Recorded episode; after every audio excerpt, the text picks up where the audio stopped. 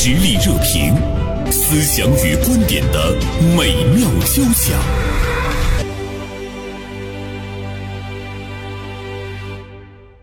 啊，最近呢，多巴胺成了一个火遍全网的关键词儿。呃，我们注意到了多巴胺的穿搭、多巴胺茶饮、多巴胺咖啡馆等花样百出的多巴胺营销，灿若烟花。呃，万物呢皆可多巴胺，到处呢都是多巴胺。说到多巴胺这个词，我相信很多的朋友呢。并不陌生。首先，我们想到了这个快乐啊，而且最近呢，在网上也出现了像这个深圳大学的美术生啊，还有呢一位我们呃看到的呢是一位老人家。那么他们因为这个多巴胺的穿搭，也是呢火出圈，也是赢得了很多的这个粉丝啊。呃，今天大连晚报名笔视线的执笔人。呃，王春燕就写了一篇文章，题目是“释放多巴胺，为自己注入高情绪价值”。呃，特别想谈这个话题，因为我觉得我们的节目似乎关注抑郁，关注的是比较多，关注焦虑。那么，关注多巴胺怎么样能？为我们注入快乐，似乎呢也是我们所需要的啊。呃，春燕，中午好。袁生老师，中午好！听众朋友们，中午好。嗯，那么今天呢，我们还请到了辽宁天吉方律师事务所的主任律师肖平做客我们的直播间。肖平呢，也是我们大连家事律师比较著名的一位啊，女强人。肖律师，中午好。我在想，是不是说女强人？因为能够在这个领域中做的那么突出，人们难免会联系到女强人。但是，呃，肖律师本身跟我的感觉又是柔柔的，所以我当时就犹豫了一下。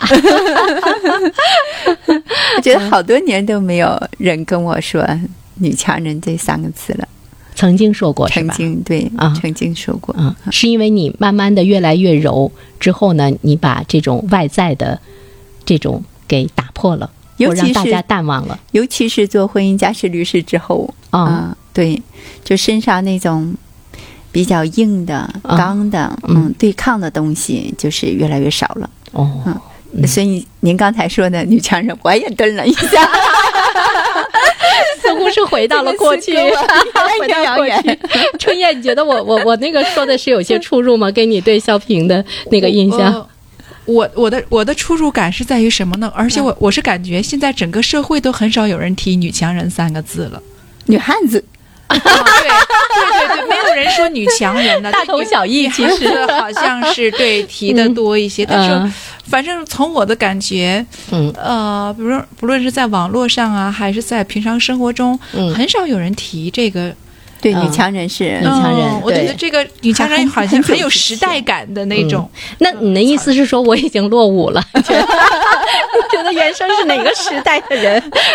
哎，说女汉子倒是因为我前段时间看韩红接受采访的时候，因为她不是做公益嘛，也被误解嘛，她就流泪了嘛。最后她说：“她说。”我是一条汉子，啊！我当时有一种那种怎么说，有点想落泪，就是能感觉到他那种委屈，嗯，而且他背后的那个坚强，嗯嗯嗯，就这和李玟说我是战士是一个道理。我们言归正传，释放多巴胺，为自己注入高情绪价值。你看，我们刚才就释放了多巴胺，啊，对，很开心。对对，我相信正在收听我们节目的听众朋友。他是不是也会哈哈大笑，或者是会心的一笑？这个好像就是呃，春燕文章中说的情绪价值，就它它有一个传导哈啊。春燕，你觉得这个多巴胺情绪在你的生活中很重要吗？哎，我觉得太重要了。嗯，我这个有没有傻乐的时候呢？感觉经常傻乐，我真是经常傻乐。就是我经常，就是其实我很多时候我是不自知。就是很多时候很无名，我我不知道，很开心。呃，对，我不知道我为什么总是这样。嗯，然后我我写完这篇文章的时候，我今天早上有一个读者和我交流。嗯，啊，我突然发现，原来我是这样的。其实我为什么有表现有很多？比如说，我不自觉的会笑。嗯，就我没有觉得我笑，但别人都看着我说：“哎，春燕，你笑什么呢？”嗯，我说：“我笑了吗？”他对呀，你笑了。然后那个再就是。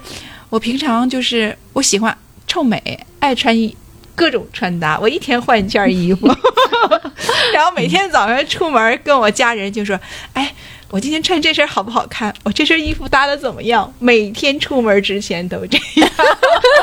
我需要检讨一下我自己。然后，其实我我我自己并没有意识到这个是什么原因，但是今天早上那个读者和我交流之后，哦。我突然发现，嗯，那我内在的这个多巴胺在起作用，嗯，就是你，你从每天换一件衣服中，其实你得到了快乐，完了快乐呀，别人也快乐呀，嗯，有没有人说你傻大妞？没有啊，这么说，开个玩笑，开个玩笑，真没有人这么说我，反正就是大家都是觉得他们喜欢和我在一起，就是觉得和我在一起，他们又觉得有正能量，就是。嗯，我能明白。我觉得，嗯，春燕刚才说的这段话，嗯，我觉得真是好多人身上是没有的。嗯，他最难能可贵的地方是，他内在的这种状态很好，嗯，很健康，很圆满。他是像水满了滋溢一样，嗯，流出来的。那外面那个穿搭呢，是他的幸福感流露出来的东西，是他的那种情绪的感染和表达，对别人的一种交流。嗯啊，但有的人他可能是，呃。今天穿这个，明天穿那个，我穿完了之后，我才会感觉到快乐。是他是不一样的，他是他是很快乐，所以他又愿意穿，嗯，穿他又感染别人，然后别人也很开心，又反馈过他来，他是一个非常良好的循环。所以说，就说到了现在社会中这种感染，人们。感受到了他给我们带来的积极，所以呢会获得很多人的一种追捧和关注。也就是你看春燕文章中说到的，呃，一个是深圳大学的美术生叫白昼小熊，是吧？嗯啊，呃，他在这个十几秒的视频中足足换了六套服装，让这个视频显得是无比的治愈啊。另外呢，呃，还说到了一个应该是，呃。一位一位教授吧，五十多呃，一位教授是不是？嗯，八十六岁。八十六岁，对对，八十六岁，对。武汉人啊，对，武汉人，武汉武汉的大学教授，一辈子也是习惯精致穿搭，嗯，也是呢引起了大家的关注啊，嗯，那为什么现在我们会受这个多巴胺穿搭的这个这个吸引呢？这个大家想到过没有？就是好看，真 的就是好看。反正我我看他俩的视频，我也觉得，哎呦，真真养眼，真好看。看完之后很开心啊，特别开心。尤其那个就是那个小女孩吧，我是觉得我看着感觉还稍差一些。嗯，尤其是八十六岁的那个老人，他穿的真的好看，就是那种绿颜色啊，那种蓝颜色呀。哎，反正它是它那一套一共是五种颜色，它每种颜色的穿搭配都特别好看，很时尚的那种绿颜色的小眼镜，然后各种不同深浅的绿，哎呀，确实好看，特别时尚，嗯，所以就是说，所以很多网友把它当成一种类似于像标杆的那种励志啊，嗯，我我我觉得就我我都有那种心态，真的，我都有那种心态，就是。太让人觉得那舒服了。嗯嗯嗯。肖律师呢？我们刚才说他是家事律师，呃，其实呢，就是为了做好一名家事律师，你也在研究心理学，也是因为我们共同要做一个有关呃心理学方面的一个论坛，讨论讨论一个抑郁情绪方面的一个论坛，跟肖律师相识啊。像春燕刚才说到的，比如说我们现在也看到社会上比较热议的。这种，这种呃多巴胺穿搭，嗯，还有呢，还有其他的一些营销，包括茶饮呐、咖啡呀什么什么的啊，嗯，您觉得它现在是我们社会情绪的一个刚性需求吗？嗯，是的，我觉得一种现象，它受到这么多人的一种追捧，肯定有它背后深刻的一个原因在里面。我们首先看到这个视频的时候，会呃被强烈的。色彩所冲击、感染，嗯。啊，然后启动了我们体内的一种多巴胺的分泌，就像春燕，我们感觉到快乐。要戴个绿色眼镜儿，对，但是呢，呃，为什么在这个时代它突然就火了？嗯。嗯，是因为这个当下我们很多人压抑太久，嗯，我们一直就不断的努力呀，啊，我们抑郁，嗯，对吧？啊，网上还有其他的一些风格，呃，会让我们觉得，是不是我们每个人需要过上幸福的、上乘的那种高贵的生活，才会让我们开心快乐？但现实是我自己能力达不到那个高度，所以我一直可能长期处于一种比较自我否定的压抑的状态。但是呢，我们在网上会看到，哦，看起来一个很普通的一个人，他没有什么太亮的背景和标签，对吧？他又不是先是一个名人，嗯，他如此普通，他穿搭的如此靓丽，又不是那种大牌的东西啊，然后就会给你带来愉悦。其实会让大家觉得，我们每个人其实也都可以很简单的快乐。嗯，我觉得这个迎合了大家啊，目前比较压抑那种心理当中，急需要一种释放和转移啊。我们每个人都需要快乐。其实我就觉得他的那个门槛是蛮低的。对，比如说我们都想成为塔尖上的人的时候，你会感觉你，你有的时候达不到。为什么说像刚才呃肖律师说到一个？我们的能力和我们的内心是不匹配的，心是无限的，你可以去无限的去想象，但是你的能力是有限的。当它不匹配的时候，你就会特别的焦虑哈。但是你看这个穿搭，就像肖律师说的，他穿的也不是奢侈品，也不是什么什么什么呃高级的品牌，也不是大家买不起，就它的门槛特别低，嗯，让大家看到就是说我人人都能成为那样的人，我人人都能成为。那样的一份快乐和幸福，所以它就一下子就会火起来。这是我们觉得就是身边，就在我们身边。快乐其实很简单，对，嗯，他就那样一个颜色的这个搭配，他创意吸引我们的是他那个状态，嗯，对吧？那个状态很感染人，对啊，那个状态不是需要你付出。几十年的努力，嗯，付出多少金钱，嗯啊，社会地位光环才能够换来的？他不是，嗯，啊，他其实可以让你很轻而易举的达到，就是那种俯拾即是的感觉。对，不是你只有成功了，嗯，你才会幸福，你才会开心。嗯，其实不是。我觉得这个多巴胺的穿搭啊，非常积极的点就在这里。嗯嗯。就是我们很容易去成为那个博主，我我们，但是我们不要说我也要有那么多粉丝。这个时候，这个时候你又给自己设定一个标准，不是很容易成为这个博主，是你很容易就会快乐，对，就会快乐。是是是，是嗯，其实它就是一种自由的状态，嗯，就是一种表达的自由，嗯嗯嗯，传递一种内心信息的一种自由。我记得在网上看了一个网友说了一句话，我觉得特别好玩。他说：“如果不能随意的穿搭，还叫什么多巴胺呢？” 对，但是现实生活中的确，我们很多人，嗯，他不能随意的穿搭，就是他本身他已经有了很多的那个条条框框，他会觉得，哎，他适合我吗？适合我的职业吗？适合我的年龄吗？适合我今天出入这种这种场合吗？别人会怎么看你？对，别人会怎么看你？是，嗯，对。所以你看，这个多巴胺穿搭的火，它都是在网络上，现实中没有这么 这么穿的。大家都是在网上这么玩，拍视频。包括那个武汉大学那个教授也是。其实我看了一下他的这个，就是那个主页。他平常确实喜欢穿搭，因为他是当老师的，他对自己的形象是特别在意的。他多数都是穿那种西装啊的那种，和他年轻时候那个年代感很很搭配的。其实他穿这个多巴胺的这个穿搭，其实是被网友蛊惑的。但是人家说，哎，看你家那个橱窗那个橱柜里边那个衣服里边，就是好多颜色特别亮的，现在可流行了，你也挑战一下吧。然后他就觉得行啊，挑战一下试试吧。就这么样来的，然后他就穿了。其实他就是那个尝试一下这个多巴胺穿搭到底怎么回事，然后他就拍视频，嗯嗯，然后一下子就火了。嗯，就是我们更多的是拥有呃视频中的勇气和自由。其实我觉得也是，嗯，快乐是一种体验，对吧？我自己没去穿。多多巴胺的搭配，但是我通过网上这样的一些给我比较愉悦的视频，我也释放了我自己的情绪压力呀。对啊，我自己感受到快乐和幸福这个体验是真的呀。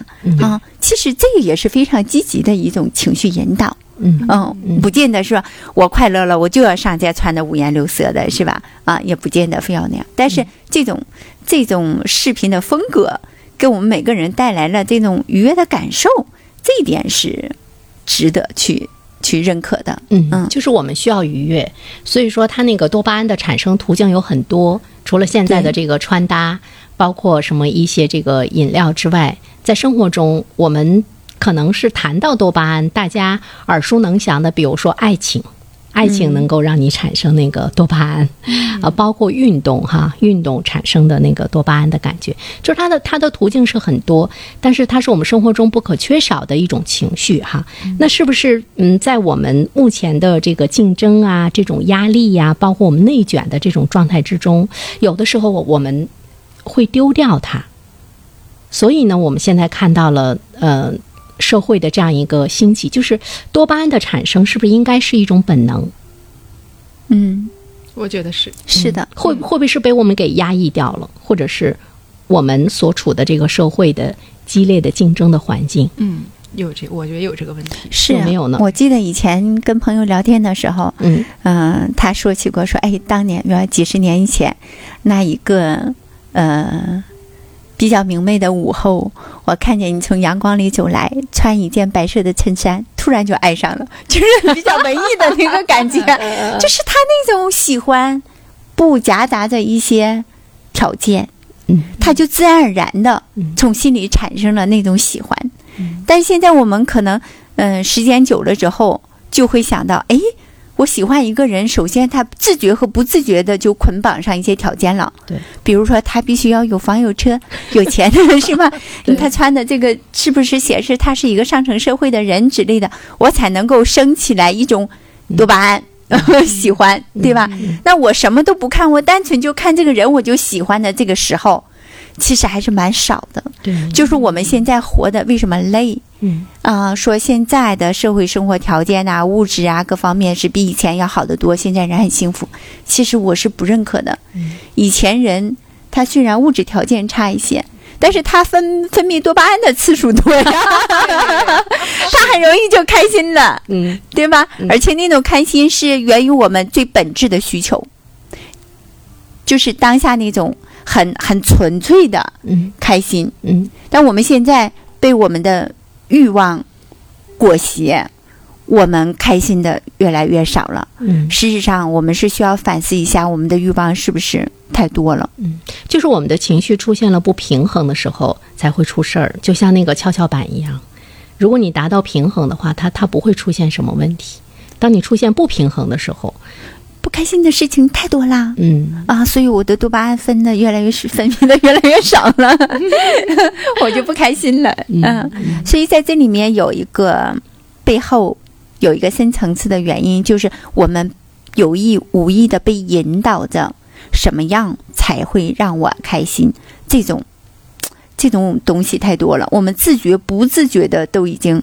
在这个环境里面呢，比如说，呃，多巴胺穿搭其实还是一种很强烈的视觉风，紧接着就开始有多巴胺营销，对吧？这种商业的这种炒作氛围，实质上在无形之中，我们就几十年被多巴胺的这种商业影响，其实是一直深受影响，就被刺激消费，对吧？它其实是卖给你的一种情绪的价值，嗯，比如说有一些牌子。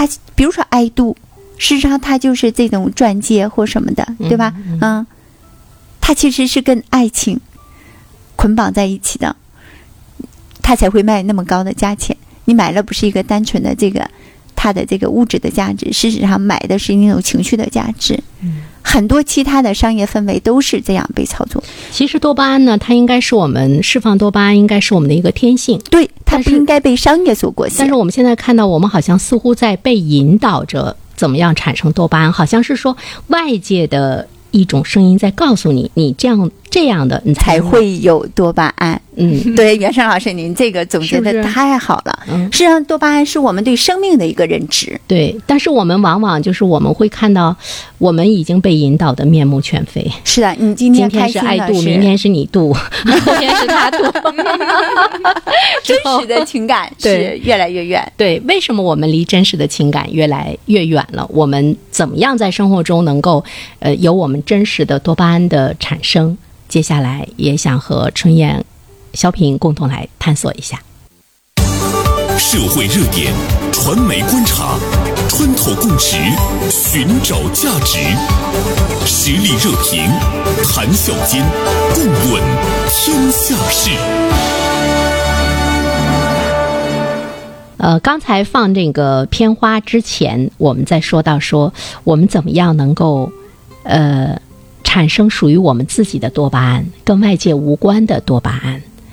可能这个会是比较持久，不会受外界更多的那种牵引。这个是不是我们一生中都需要去努力达到的一个状态？你俩说话呀？我觉得听下来，陷陷陷入思考了。其实就是我们说到的，你看多巴胺嘛，就是因为你你快乐，它多巴胺的情绪，它会让你。它会让你快乐。对我们都说人生苦难重重，其实我们无论是我们去修行也好，无论是我们提高自身的一些那个能力也好，或者是安顿我们的内心也好，其实我觉得最终的目的就是让我们快乐、平静。嗯，我们能自洽。嗯嗯，与自己相处好。啊，与外界和与外界相处好，我觉得这是最重要的。对对，就是我昨天在写稿子的时候，就是我也参考了一些资料，然后我我觉得有一句话写的挺好的，然后我就给用到我这篇文章作为结尾了。嗯，他就说呀，就是说这个情绪价值，他是从那个心理学上说的。嗯，他说这个情绪价值呢，嗯，它包括两大范畴。嗯，那第一个呢，就是首先你是经营好自己，让自己呢值得被外界所爱。然后同时呢，你自己也要向外界释放你的爱，那这个是呃情绪价值两个范畴。然后他又说，那这这两个范畴还有两种执行方法。嗯，那执行呢，也是一个就是说你自己对外界的这个需求要降低一点儿。嗯，然后呢，同时你让外界对你的需求提高一点儿。哎，然后他说。这两大范畴当中，执行这两个模式，就可以让你的情绪价值提高。我看了这篇文章了，嗯，你刚才提到这话，我刚才也想讲，就是很有核心价值的。那我给它翻译成大白话，不会翻译，因为我没 不是学心理学的。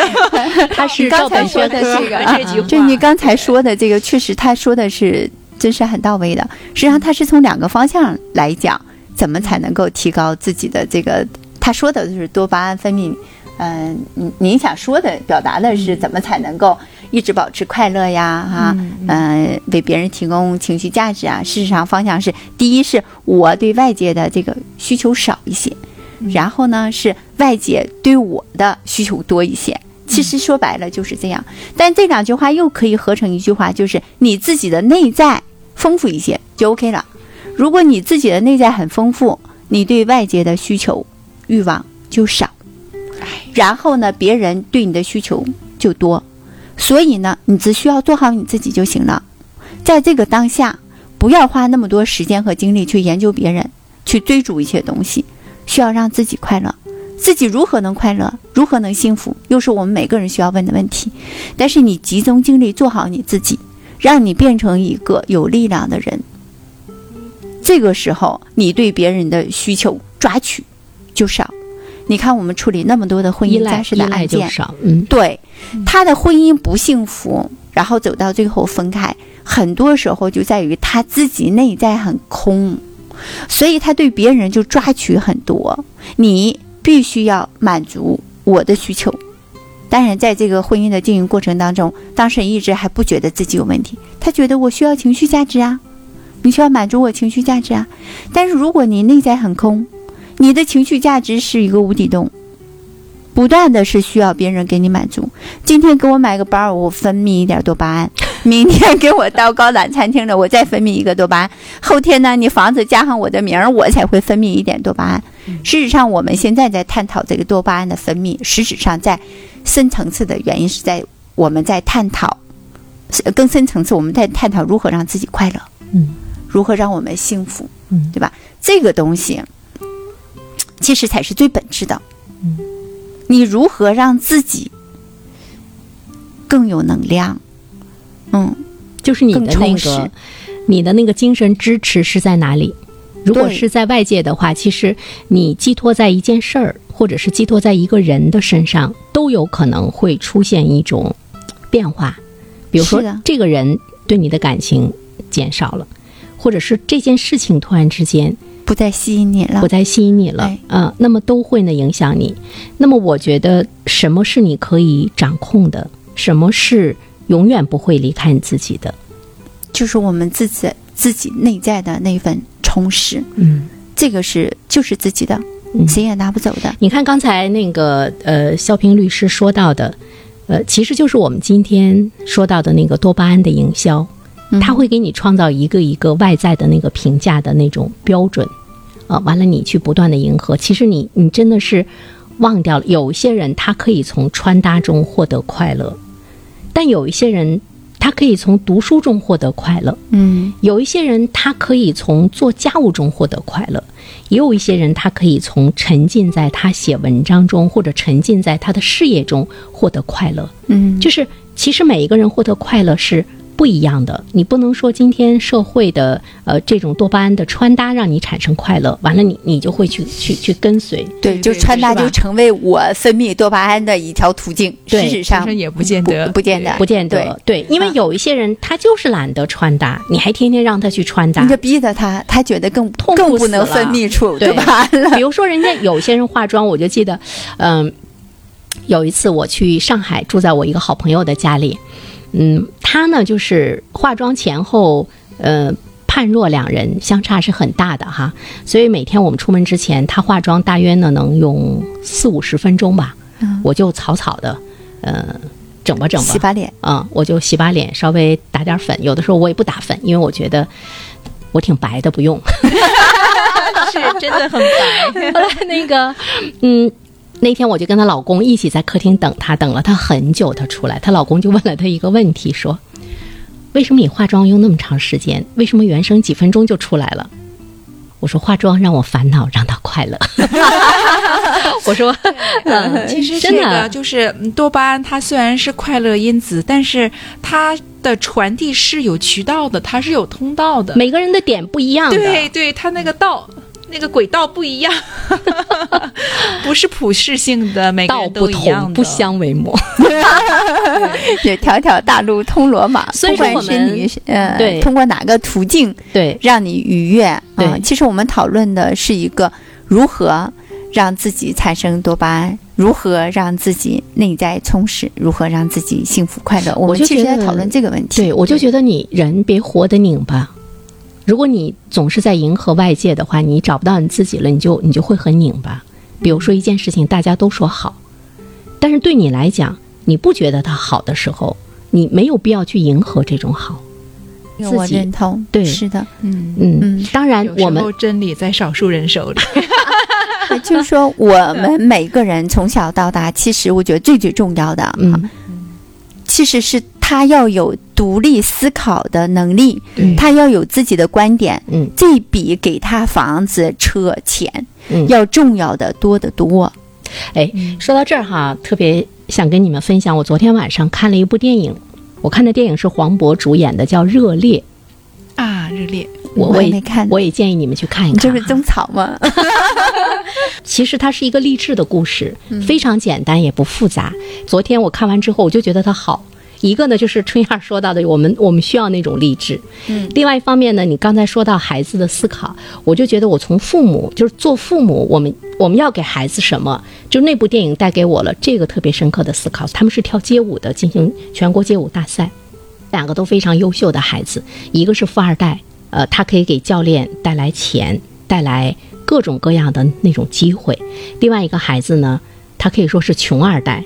妈妈开一个小餐馆，爸爸很早去世了，他的生活是要去洗车挣钱，要给他妈妈的这个餐馆每天要去买各种各样的食材，同时还要参加那种特别小规模的那种演出。但最后呢，他获得了那个街舞冠军。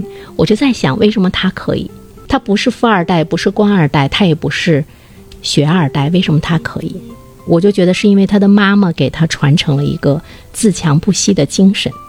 我觉得我们都是平凡人，我们给孩子带来的都是那种平凡的家庭。他们这一代孩子出生已经不平等了，所以说我在想，我们能给孩子给什么，才能让他在未来的世界中能够走得更远一些，能够获得这个社会的掌声。我精神上的东西，对精神上的财富，嗯嗯，我觉得这个才是他们可以去。赤手打天下，不被迷惑，有主见。我觉得这一点很重要。就我就觉得这个孩子的妈妈特别伟大，因为她的坚强不息，让孩子从她身上学到，无论生活有多么样的重创，她依然心中的那个热爱不灭。我觉得这个是我们每一个平凡的家庭要给孩子传承的，能够给他带来多巴胺的快乐，就他跳街舞的那种忘我，嗯。就我刚才说到，为什么要孩子一定要有主见？嗯，就比如说现在这种多巴胺的营销，嗯，它会让你觉得，哎，我卖给你这个东西，嗯，啊，会你会开心快乐。但这个时候有主见的这个孩子，嗯，他可能会觉得，嗯，我其实这个并不适合我，他不会被现在的这样的商业的东西所带走，嗯。他有自己的这个主见，我要的是快乐，我要的是多巴胺，我要的不是这个杯奶茶，嗯，或者这个什么什么商品的，什么秋天的第一杯奶茶，对对对，然后大家跟着风儿，然后就去了，嗯嗯。事实上，如果就说你就几十块钱的，我就图一个心情在这，那也无所谓，对吧？嗯。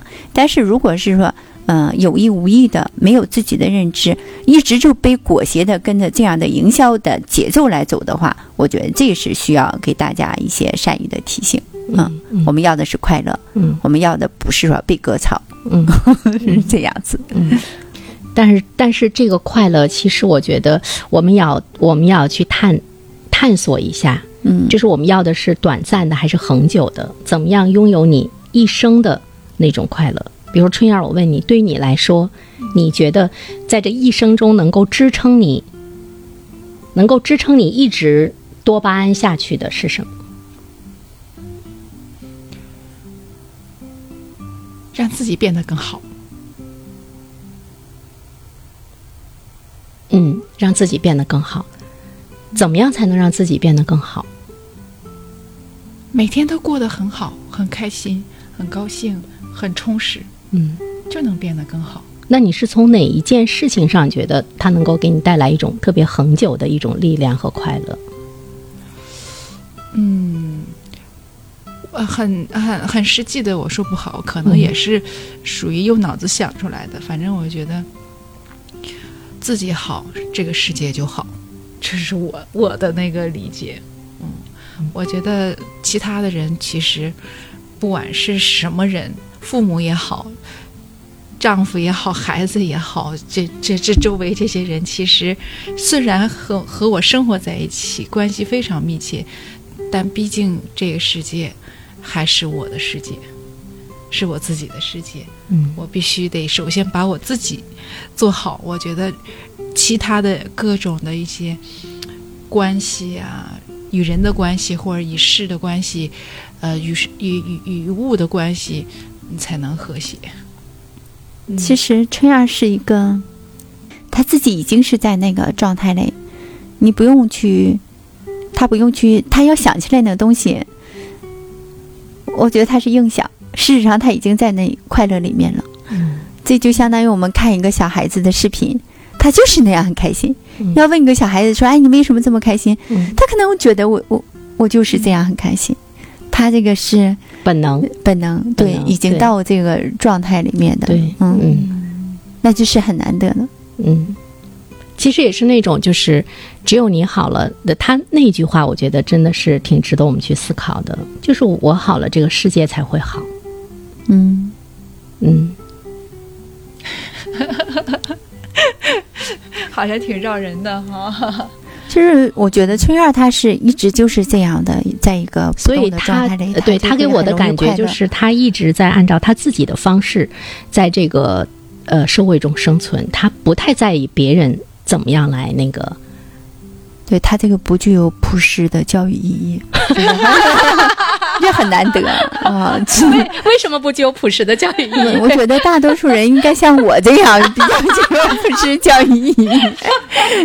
那我在大学的时候哈，毕业的时候太可爱了。那时候我们学校的校长党委书就跟我说：“小平，你留校吧。”嗯，哎呀，我那个时候就觉得是留学校当大学老师多没意思呀。嗯。啊，每天日出日落的，每天干啥我都知道。我今天知道明天，明天知道后天，今年知道明年，我都能一直看到我老我死，觉得太没意思了。生命价值在于折腾。好多人其实跟我是一样的，就是对于生命的那种体验是不断的需要去折腾，然后一点一点你才会认识到，就是马上就会到一个状态。其实那种人其实挺少的，挺难的。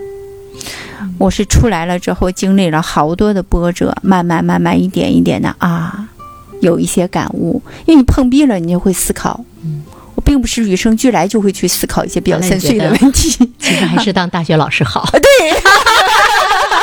我说，但是我现在我看得很清醒。即使我当年留下来了当大学老师，我依然体会不到那种幸福和快乐。但是你经历了这么多，折腾了这么多之后，我现在觉得啊。我能够去，呃，接纳，接纳我自己的现状，各种的不是那么完美，我也能接纳这个社会的各种不完美。然后我能够在很普通的一件小事情里面，就会体会到幸福，就是很简单的一个饭菜，比如说早晨我糊点苞米，吃个小米粥，小咸菜，煮一个鸡蛋，我就会觉得很开心，就是。就这种日常的事情，没有说你要做到轰轰烈烈。我年轻的时候，这个时候你在朋友圈里看人家早晨不会的晒个大鲍鱼，吃个大海参，完了之后你看完那个就丝毫不受影响，对，不受影响。他他晒他的，但是我不会去羡慕他。完了，戏谑的心态说吃这么多会流鼻血，那也不会想，是那那不会去考虑那么多，就是你会在自己的状态里去感受你今天其实蛮幸福，因为幸福是。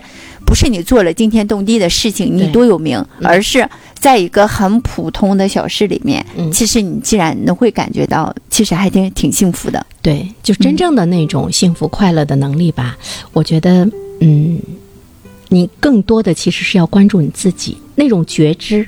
我觉得这个真的是特别重要。这个世界上百分之九十九的事情跟你都是没有关系的，嗯。那我每天花那么多时间在刷视频，看别人的生活。对 对对，嗯，我最近呢，我感觉我自己有那么一点点成长的收获，跟二位分享一下哈，就是。可能是跟做媒体有关，什么事情都想去点评一下什么什么的哈。比如说以前我就是我老公开车，我在车上看到不平的现象，我就会啊啊那样的。我老公说，我老公说，哎，活得真累，像你这样能活到今天太不容易了。我现在吧，我就是会经常的在内心跟自己说，当一件事情，它即便是让你觉得不是那么很顺畅，不是那么很开心，你要分清楚它到底是你的问题还是别人的问题。如果说这件事情其实跟你没有太大的关系，是别人的问题，而且你也是就是无能为力去改变的，那么其实这件事情你就不要去想了，你去做你可以改变的事情。这个时候我就会发现，我已经把生活中很多以前都揽过来的那种烦恼，都开始不断的去剥离。所以说我经常会想，有的时候我们更多的那种愤世嫉俗，其实跟你关系真的不是很大，而且消耗。